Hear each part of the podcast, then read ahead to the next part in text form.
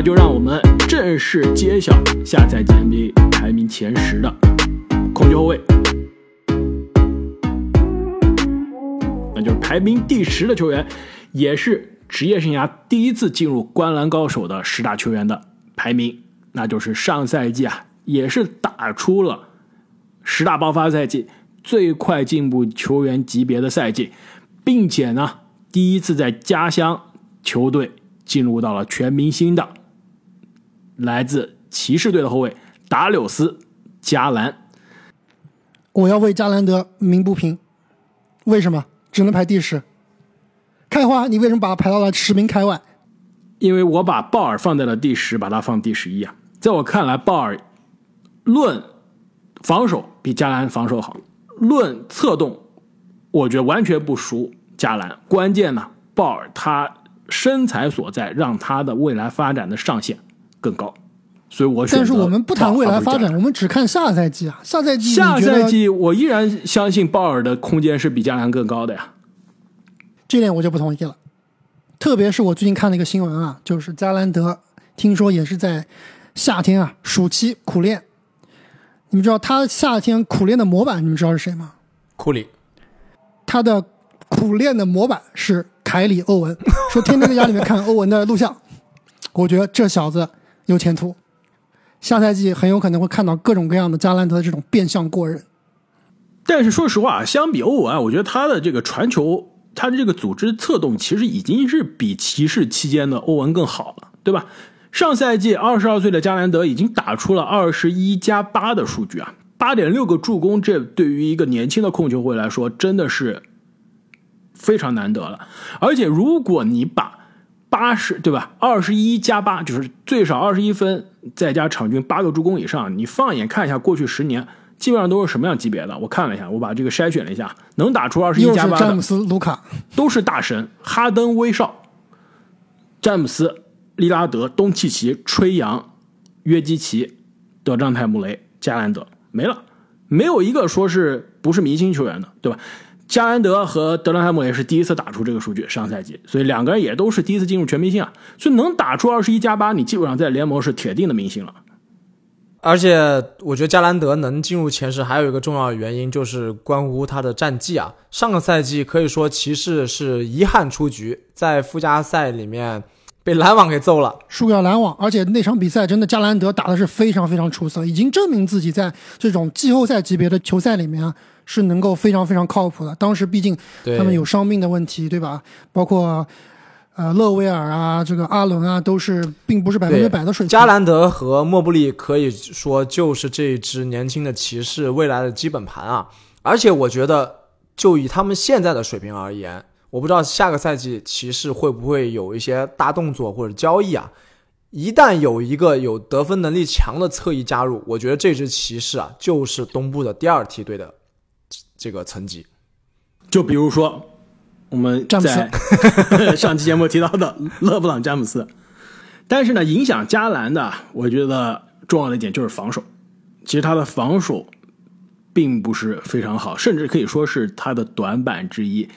如果球队啊现在限制性自由球员塞克斯顿继续留队的话啊，他这个后场的。两个小后卫的组合啊，现在两个小后卫，以前我们说是两个人都不传球嘛，现在加兰的组织是完全开发出来了，但是两个人的防守的问题还是会被对方针对。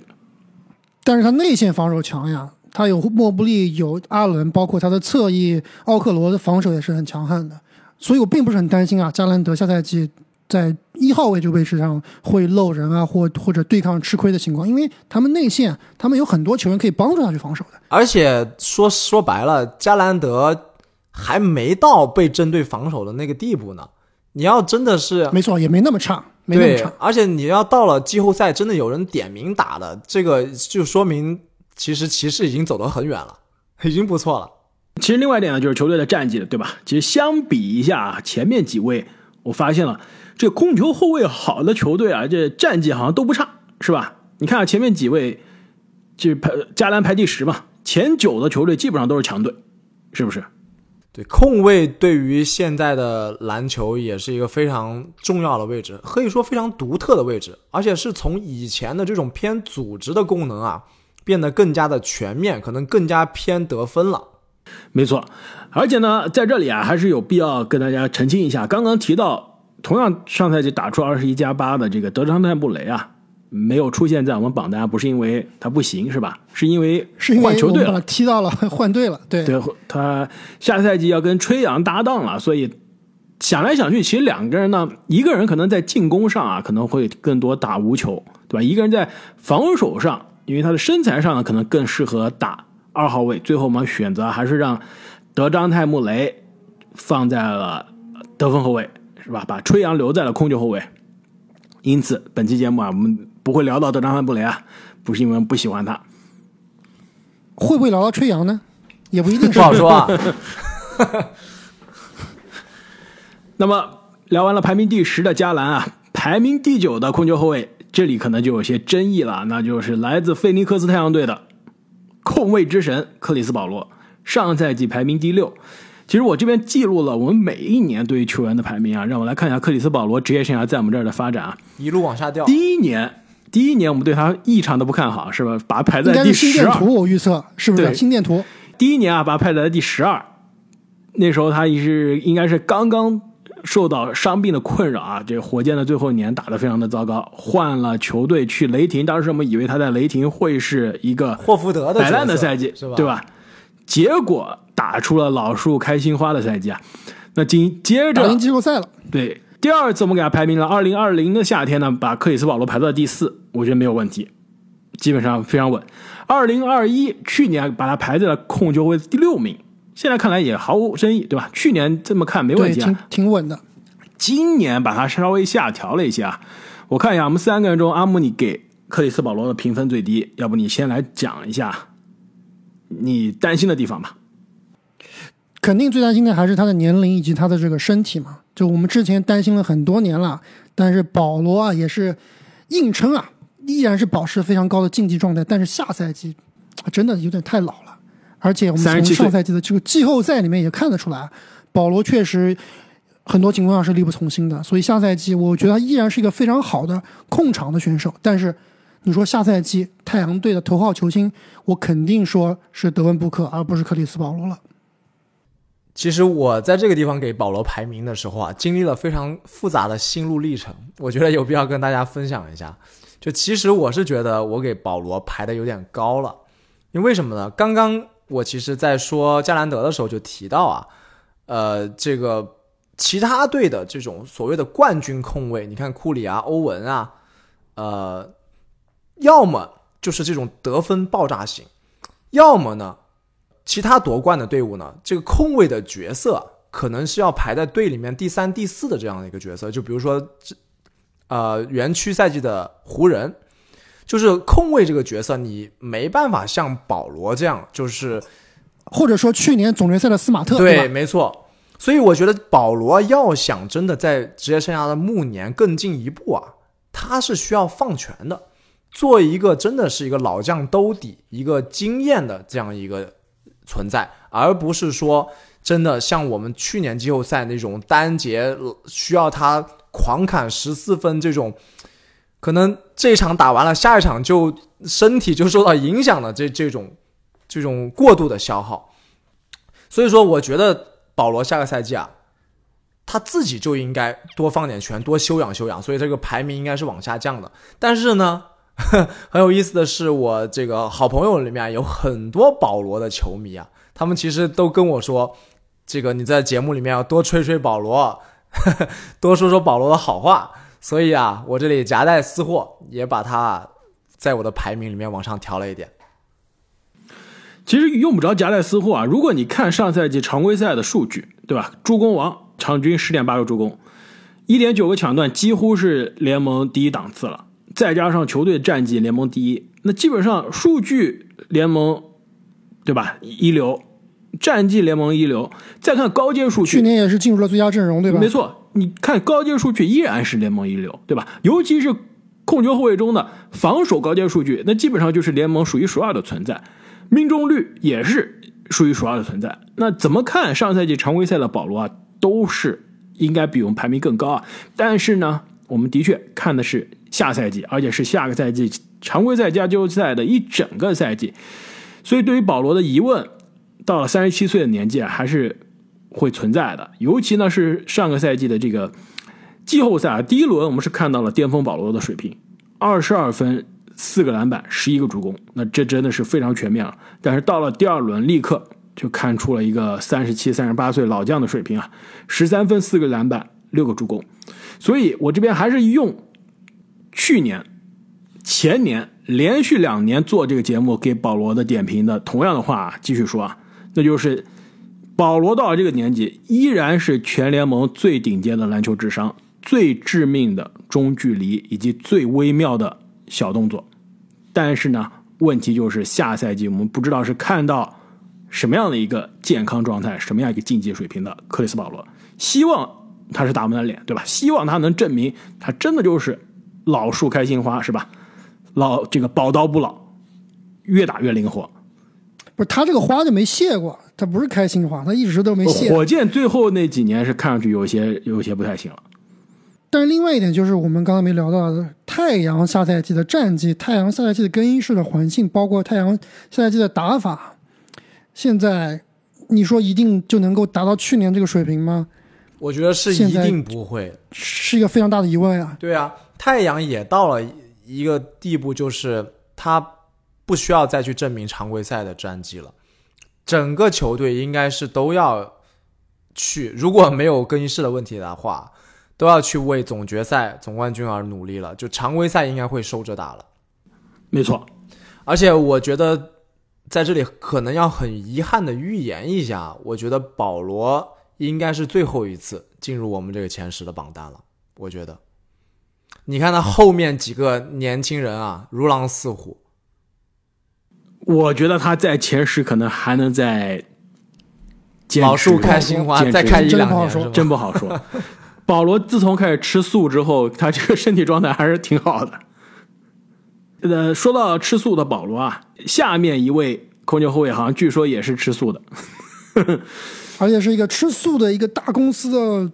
股东股东哎，好像保罗也是 对，保罗也是他们，好像他们都是一起商业伙伴啊。但是下面这哥们儿呢，跟保罗相比啊，这出勤率还差，是吧？保罗因为老嘛，受伤，他出勤率低就算了。下面这哥们儿他出勤率低，那简直是五花八门的原因，所以也是影响到他的排名了。那就是来自目前是来自布鲁克林篮网啊，下赛季不知道在哪，控球后卫。凯里·欧文，去年我们三个人啊，都是还是对欧文比较尊敬的，给他排到了第四。那今年呢，经历了又是一个充满着波折和风雨的赛季之后啊，我和正经很明显是把欧文的这个预期降低很多，也没有放弃吧，我把他放在第九嘛，正经把他放第十，跟他最终排名的第八其实非常接近啊。阿木呢，这个毫无悬念，一己之力。第一己之力放到第六，其实我觉得以阿木的标准来说，我觉得都把欧文排低了，是很降低了，已经收着。没排第三就不错了，这有点夸张了，这又阿木又开始故意引战了。怎么说呢？欧文，你要是看他的数据啊，场均二十七点四分，四点四个篮板，五点八个助攻，再加上非常优秀的命中率，对吧？百分之四十七的投篮，百分之将近四十二的三分球命中率。刚刚阿木。啊，刚刚是正经是吧？说哈利波顿的三分球命中率排名第一，其实欧文是更高，但是他出场不够，你是这个意思是吧？没错，而且欧文的三分球可比哈利波顿三分球要难多了，产量也高，对吧？所以呢，刚刚保罗我这个回收利用了我去年前年说的话，欧文我一样，我我都不用，我都真的每一年讲到欧文我就用同样的话就行了，都不用准备的，都一样的味道，对吧？你熟悉的节奏，熟悉的味道，就是。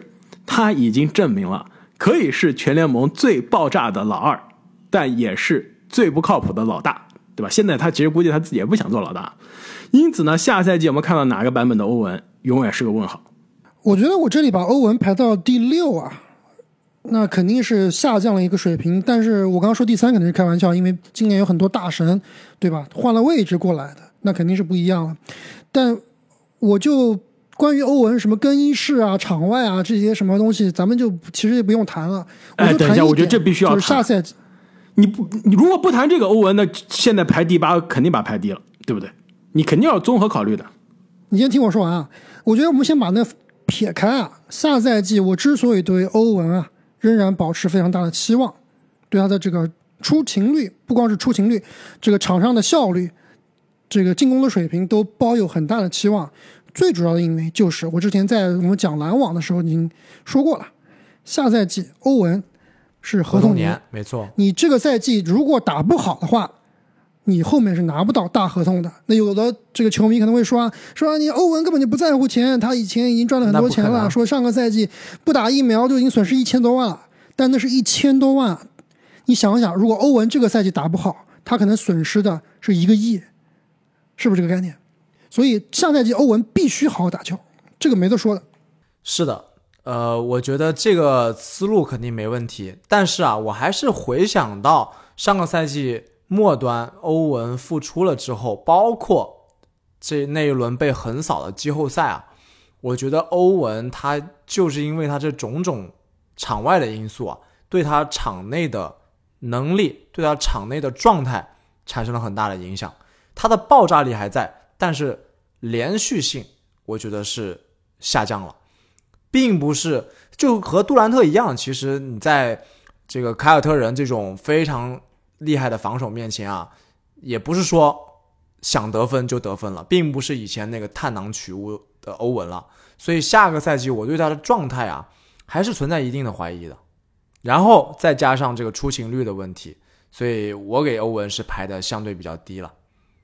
这点我非常同意啊！这欧文的出勤率，这绝对没有办法避免的。这个讨论肯定是要有的。如果欧文是跟你说他每个赛季每场比赛都打，那把他排第八简直是暴殄天物，那绝对是往前五排了。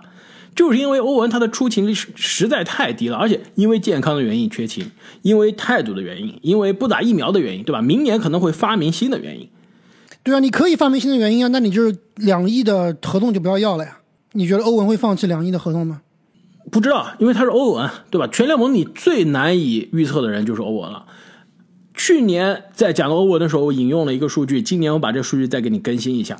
跟欧文同一年进联盟的，二零一一年的新秀肯巴沃克，现在基本上快无球可打了，而且职业生涯也不是永远健康，出场七百四十一场。克雷汤普森职业生涯两整个赛季没有没有碰过篮球。出场六百四十七场，欧文出场六百一十一场，比克雷还少半个赛季。施罗德比欧文晚进联盟整整两年，职业生涯出场六百二十一场，比欧文多打了十场球。所以你的这个欧文的出勤率没有办法，是真的是没有办法避免的，而且。在他进入到篮网这个风格的欧文，凯尔特人风格欧文之前，对吧？在骑士的时候也没有这些幺蛾子，但是因为健康的原因，还是会缺阵。再加上现在欧文也不是当年年轻的那个欧文了，现在也是奔三的欧文了，对吧？因此呢，还是那个话，如果欧文下赛季啊回心转意，踏踏实实的打球，不做那些幺蛾子，首先他的这个排名肯定是会再往前。其次呢，篮网。这个现在眼看是要到走到悬崖边的这个球队啊，也有可能悬崖勒马，对吧？也有可能让杜兰特回心转意，觉得哎呀，算了，还是留下来，咱们继续过日子吧。所以啊，欧文下赛季表现啊，不仅是影响到我们球员的排名，也影响到下赛季联盟的版图。你们说是不是？那跟我们的排名比起来，联盟的版图还是太小咖了，微不足道。那么排名第八是凯里欧文，那接下来排名第七的下赛季的控球后卫，那就是跟欧文啊在季后赛直接相遇过的对手，来自密尔沃基雄鹿队的朱霍勒迪。霍勒迪去年是被我们排在第七，是吧？今年依然是第七，而且我看一下我们三个人的这个投票啊，也是非常的一致，第七、第八、第七，非常的稳。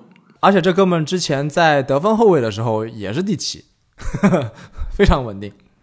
对，而且我觉得霍勒迪这个排名啊，是我们前十里面球员可能最无聊的，没什么好聊的一个话，一个球员就太稳了。而且在一个冠军级别的球队打一个打着非常非常合理、攻防两端都非常非常重要角色的一个球员，任劳任怨他排到第七名是对任劳任怨。包括我们上个赛季在这个季后赛对阵凯尔特人，在米德尔顿不在的情况下，霍勒迪作为球队的这个非常非常明确的老二的位置啊，也是打得相当不错的。所以他这个球员下赛季啊，包括他的伤病啊，这个身体健康一直都不是问题。所以下赛季他排第七、第八，真的是能聊的不多，真的就是水平。而且有一个比较反印象流啊，我觉得我也是第二年说了，去年他的命中率是排名这个所有控球后卫我们聊到的第二名，今年上升到了第一名，命中率，三分球的命中率也是第二名啊，非常这个攻防兼备，非常高效，大体型的，防守好，进攻虽然不爆炸，但是效率极高的这样的一个后卫，真的是每个队都想要。但是啊。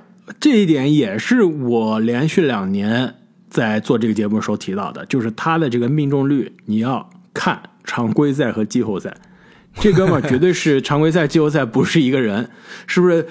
打到这个常规赛是朱霍勒迪的投篮手感是吧？到了季后赛就是他兄弟贾斯汀霍勒迪的投篮手感了。他这个常规赛命中率啊，两年，第一年常规赛啊百分之五十投篮，三十九三分，七十九罚篮。第二年呢，五十投篮，四十一三分，七十六的罚篮。到了季后赛，第一年是百分之四十的投篮，百分之三十的三分，百分之七十一的罚篮。到第二年呢，是百分之三十八的投篮，三十二的三分，八十四的罚篮。那基本上他就是常规赛和季后赛这个命中率要减一个百分之十，这太夸张了。但是呢，我觉得他在季后赛对球队的作用啊，进攻真的不是他需要做的，是吧？更多是防守，特别是连续两年季后赛啊，他都有防守的这种关键球高光表现。那总决赛身段布克那一球已经不用说了，应该可以说成为自己职业生涯的最高光时刻了。再加上他给字母的那个空接二加一啊，也有可能是字母职业生涯的最高光。时刻也可能是雄鹿队史大家最喜欢的时刻了，印象最深的时刻。那今年的季后赛呢，也是上演了对凯尔特人天王山之战，对吧？血冒斯马特的那球，而且是冒了之后是直接把他砸出界了，是吧？砸到把球啊，把球权又抢回来了。对，所以关键时刻啊，季后赛的霍勒迪的防守真的不是盖的，而且呢，也是。多次被 NBA 的这些球员说成啊是自己心目中最难缠的防守者是吧？最被低估的防守者。那么霍勒迪啊排名第七，现在看来是实至名归，毫无争议。接下来这哥们肯定是非常有争议了，我我已经预想到啊，肯定是要有一番这个辩论了是吧？那就是。上赛季啊换了东家的球队，下赛季呢为费城七六人效力的控球后卫詹姆斯哈登。好了，我现在需要采访一下阿木了。阿木，上赛季我们排詹姆斯哈登是把他放在了得分后卫，我们是毫无争议的把他放在了得分后卫的第一名，对吧？其实詹姆斯哈登，我们节目做了四年这个排名啊。前三年都是排名第一的得分后卫，今年把他放到了控球后卫，为什么你把他投票投到第十名？我们最终是汇总是第六名啊，为什么你把他放到第十名？哎，我我来帮阿木抢答，爱之深责之切，因为哈登背叛了我，所以必须要惩罚他。没有，其实开个玩笑。我觉得我这里把哈登排到比较后面还是非常理性的，因为大家知道我是一直特别喜欢哈登这个球员的。但是呢，其实我们先聊下这个问题，我们先聊一下这个哈登续约的事情啊，就是哈登放弃了自己的球员选项，也就是一年的四千七百万的球员选项，选择和这个七六人啊签了一个三千多万，两年是六千六百万的样子，而且第二年是球员选项，其实实际上就是签了一年合同，一年三千三百万的合同。那其实这个之前我们节目也说了，开花也是对哈登啊赞许有加。其实我觉得这个确实是应该给他鼓掌的，有这个决心啊去做为球队更有呃利的事情，就基本上就是他拿自己省下来的工资啊，去签了皮杰塔克和丹尼尔豪斯他的两个小伙伴。但是我们话说回来啊，就我我突然想到一个方法，能够衡量或者说某些方面能够衡量这个前十大球员的啊水平的，也就是你们想一想，就是我们现在排这个十大球员，用什么方法来给他排呢？就是下赛季我们所有球员都是自由球员，我们给只给一年合同。你想一想，你愿意给哈登多少钱？排他后面的朱霍勒迪、凯里·欧文、克里斯·保罗、加兰德，你觉得这些球员里面是不是拿的工资，你作为一个总经理来说，都应该比他要低呢？这个其实在我这里看是未必的。就一会儿开花可以说一下这个詹姆斯·哈登在交易走、交易去七六人，在常规赛的数据，在季后赛的数据，其实都是比较惨不忍睹的。就是以他的过去的标准来说，绝对是惨不忍睹的。而且他下赛季作为球队的一个作用，对吧？这个老大肯定是恩比德站得稳稳的，那老他能不能够坐稳球队二把手的位置，对吧？作为在这个球队的重要性，不不不能不是说资历了，在球队关键时刻的重要性，他是不是球队第二？这个在我这里看也是一个问号的。所以，对于哈登，其实他下赛季的这个状态是非常非常不确定，他到底是不是真的就是上赛季季后赛或者在七六人这个水平，还是他能够回去回到？比如说第一年来布鲁克林篮网，或者说甚至在休斯顿火箭时候哈登的水平，我觉得这个也是一个非常非常大的问号。所以我在在我这里啊，作为一个哈登球迷啊，我我宁愿把我我的这个期望值调低一些。我觉得哈登坐不稳老二，这个还是不至于的。呃，但是刚刚我我同意的一点就是说，如果没有休赛期哈登主动降薪的这个事情啊，我可能会把它往后往后排。但正是因为他的这个决心啊，让我看到了他下个赛季可能是一种触底反弹的可能性啊。毕竟，在这个我们今天所有讨论的控球后卫里面，哈登是唯一的一个二十加十啊。虽然说他的这个失误非常高，就同样的命中率也太低对，同样的失助攻，保罗是他的失误数的一半，对吧？而且我是想重点说一下哈登的这个得分效率的问题啊，而且也不得不提到他的罚球，就是哈登在他三十一岁，也就是二零赛季的之前的六个赛季，罚球都在十个以上，但是从三十一岁开始啊，就骤降到了七个。那上个赛季呢，这个所谓的版本限制，增加了这种对进攻造罚球的限制。其实哈登的罚球反而不降反升啊，是从他的之前几个赛季七个涨到了八个，但是他的整个得分效率上个赛季是比之前啊有这个一定的下降的，因为自从他的第二个赛季以后啊，他的真实命中率其实只有一个赛季下过百分之六十，而且是百分之五十九点八，那只有上个赛季啊降低的比较多，到了百分之五十七点几，所以说。哈登他的特征就是进攻带动助攻，现在他的两个问题，一个是进攻效率下降了，另外一个是助攻失误比的问题。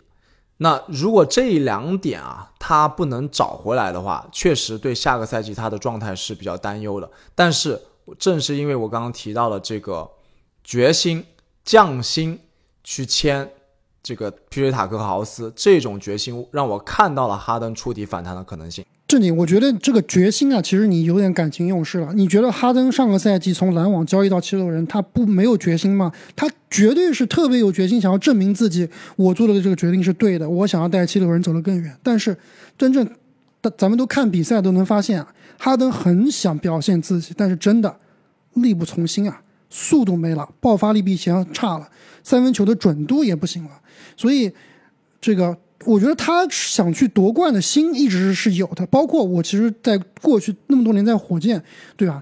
我仍然是觉得哈登是个很要强的球员，也是个想去夺冠的球员。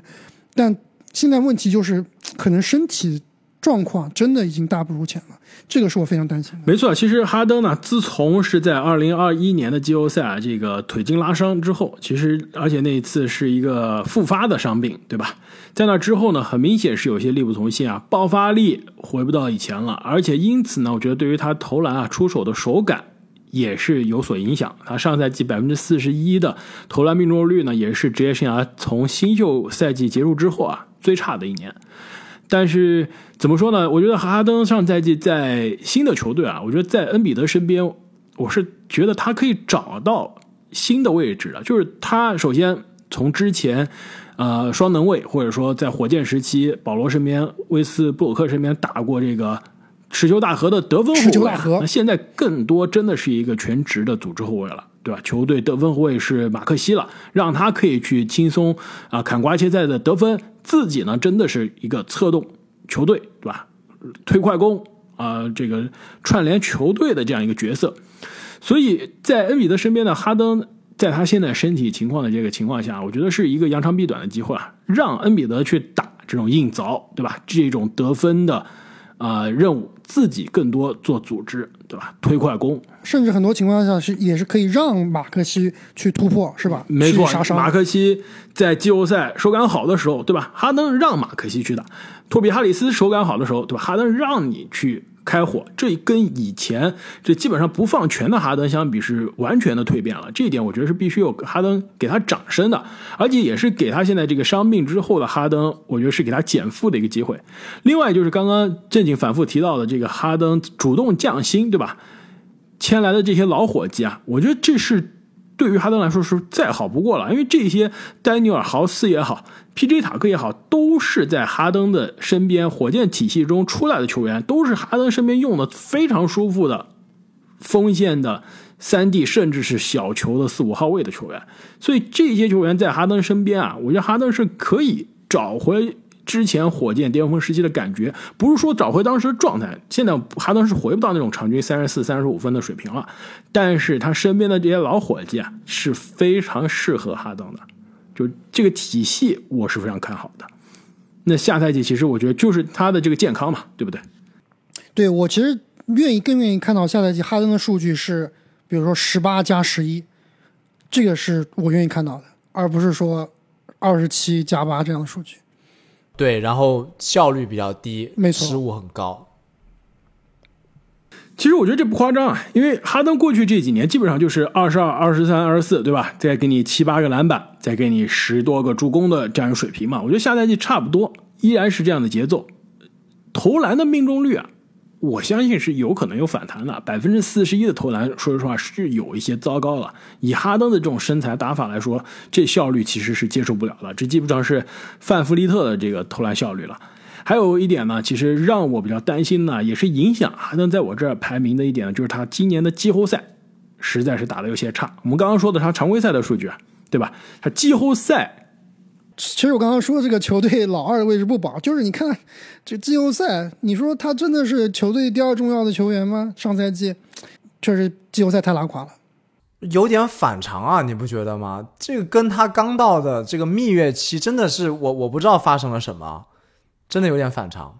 其实就算他蜜月期那段时间，哈登你看他比赛仍然是爆发力不行的，他只是可能那段时间的手感比较好而已。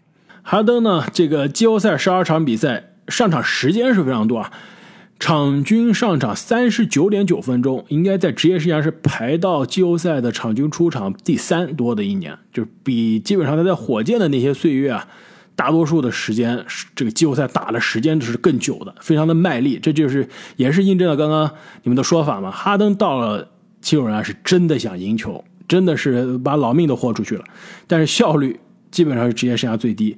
呃，场均得分十八点六分，这完全不是哈登的水平。五点七个篮板也是少的可怜，助攻也不灵了，只有八点六个。但是失误呢依然是非常多，四点二个。所以这个季后赛啊，让我们其实对于所有哈登球迷来说都是心里面有些紧张的。这季后赛以前我们都说哈登季后赛可能不太行啊，这个级别的哈登的季后赛，这个是真不行，这真的是灾难级，黑他了，这真的不太行。所以下赛季啊，希望是可以看到一个。状态反弹的哈登啊，如果再以这个节奏下去，如果是这个季后赛的节奏啊，那真的哈登第六位置，我觉得很快是不保。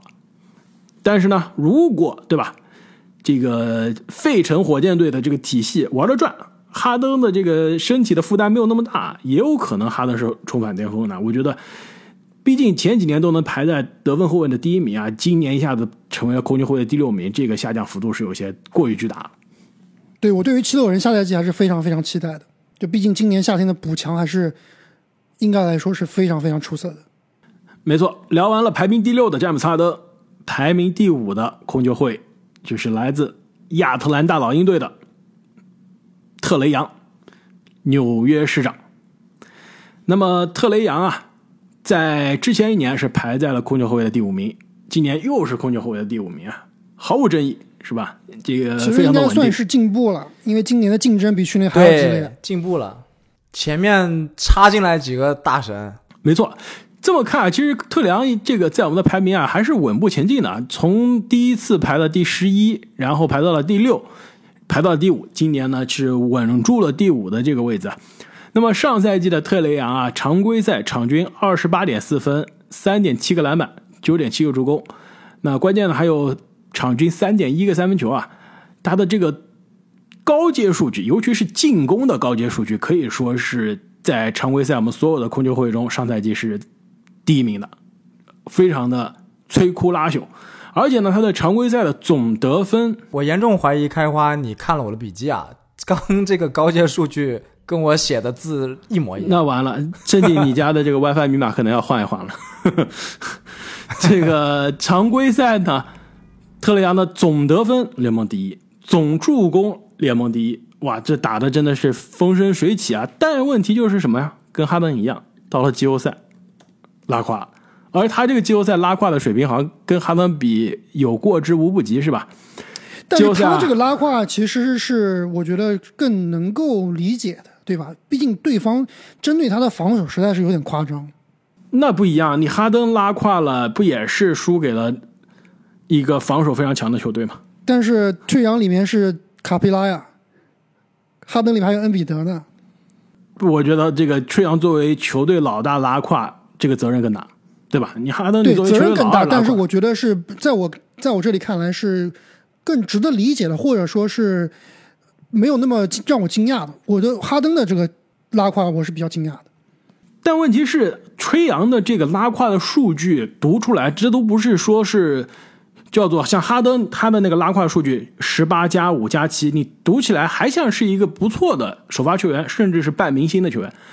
吹杨这个去年季后赛数据拿出来，都是属于 KPJ 看到这个数据都觉得可耻，场均十五点四分，五个篮板，六个助攻，关键是百分之三十二的投篮命中率啊，不是百分之三十二的三分球啊，百分之三十二的投篮，百分之十八的三分球命中率，然后每场助攻对吧是六个，每场的失误是六点二个，失误比助攻多，失误比每场的命中的这个投篮还要多，这样的灾难级别的发挥，其实我们在季后赛也说过了，对于一个全明星球员，这几乎是历史上最差的表现了。在季后赛啊，健康的情况下，对吧？如果有人受伤的，另说了。健康情况下，没有比这更差。你可以说是热火的防守好，对吧？对，因为热火对他针对的太强了，基本上就是就是那种贴身的肉搏式的防守，特别是对于这个吹杨这种身体比较单薄的球员，非常非常难，很多很多的双人包夹，让他打得非常难受，确实是没有办法。这也是一点，就是说吹杨以后如何提高啊，对吧？包括我们看这个东西部的这个莫兰特，其实在打森林狼那个系列赛也是一样的，非常非常挣扎，就是对面针对他真的太强了。对，而且吹杨在这个球队组织、球队发动机的这个方面，可能比莫兰特对于灰熊的作用更加重要。对热火针对他这个防守资源的倾斜啊，我是同意阿木的，就是比哈登的这个资源倾斜要重得多得多。因为他们知道，一旦掐死了吹杨，整只老鹰就肯定不灵了。但是你掐死了哈登，还有恩比德呢还。有马克西呢，对吧？这也是为什么呀？亚特兰大老鹰队在下赛季啊是引援了，对吧？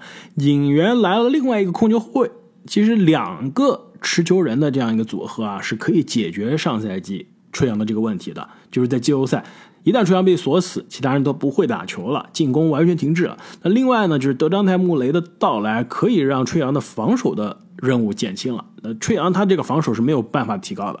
像有些球员，对吧？像刚出道的德文布克，防守差，其实现在防守也差，但是他可以说就是说防守的硬件并不差。他再积极一些，再聪明一些，防守还是可以提高的。我觉得吹杨真的防守的硬件条件实在是太差，所以他的防守是只能是找别人来补，而不是说指望他自己提高。这点其实我并不是非常同意啊。我觉得吹杨也是有可能去提高的。就最打个最明显的比方，就是你看一下库里的前两个赛季，库里是什么样的身材水平？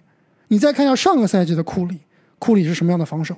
是什么样的身材？对不对？你看一看人范弗利特，比你吹杨可能还矮，他是什么防守水平？他是什么身材？对不对？你要去健身房练呀，你不练你怎么防守呢？你矮，你还得你就得多练练肌肉呀。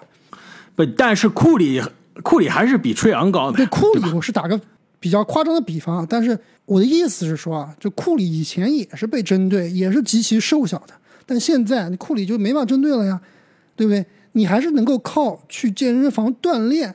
能够练出来的，而且很多人就说：“哎呀，你去练健身房练死肌肉，你投篮就不准了。”你看看上赛季的库里，对不对？练那么壮，照样还是准的很。所以这都不是借口。常规赛还是受影响了，季后赛调整回来了。但这一点我是有点同意的。你想想，波多黎各一座山，对不对？这么矮，照样能防詹姆斯。但下个赛季，我对吹杨另一点比较担心的就是，我们其实之前谈到过很多次的他的这个使用率的问题。因为他自从确定了球队的老大地位，然后进入了他这个快速上升通道之后啊，使用率从来没有低于过百分之三十三啊。那下个赛季有了这么一个原来另外球队的老大过来，即使崔杨还是保持老大的地位，那他这个使用率，他对球权的支配会不会影响到他的这个？特别是他会不会能够学会打无球，对吧？因为之前他是完全不会打无球。对。这就是我想说的。如果他真的能够开发出无球啊，我认为他对比赛的影响应该会更上一层楼，就参考库里就行了，对吧？但是如果他不能，很有可能就会变成这个利拉德的那个方向了。哎，正经啊，你刚刚提到这一点，我觉得其实还挺有趣的。我去查一下吹杨他这个接球就投的三分球的命中率啊，上赛季百分之四十四点四，其实不差，对吧？但应该产量很少，是不是？呃，接球就投，每场投一点八个，进零点八个，那还是太少了。你们再说一个其他的这个接球就投的吧。呃，我这边哈，杰伦布朗，好吧，杰伦布朗接球就投的三分球命中率，上赛季百分之三十四点二，出手四点八个，进一点六个。塔图姆百分之四十七点四，比吹杨稍微好一些。接球就投三分球啊，我找到一个大神。扎克拉文百分之五十八点三，就是他的这个定点接球就投的三分球太可怕了，而且进一点八个。对，就春阳其实他的出手还是太少了，就是说白了不是不打无球嘛，我跑不出机会，拿不到空位的球，场均出手一点八个还是太少了。哎，库里的库里啊，大库里，史蒂芬库里接球就投的三分球，你们来猜一下命中率？我觉得可能不见得会很高。对。常规赛去年不行吧？要可是不是要看看他之前百分之三十七点三？对，不比吹阳差。库里基本上是 颜射可能更厉害一些。对，克雷是百分之四十一，所以吹杨百分之四十四点四的这个接球就投啊，真不差。如果他这个产量上去之后能维持这个命中率啊，那基本上真的我觉得可以达到联盟这种不错的定点射手的水平啊。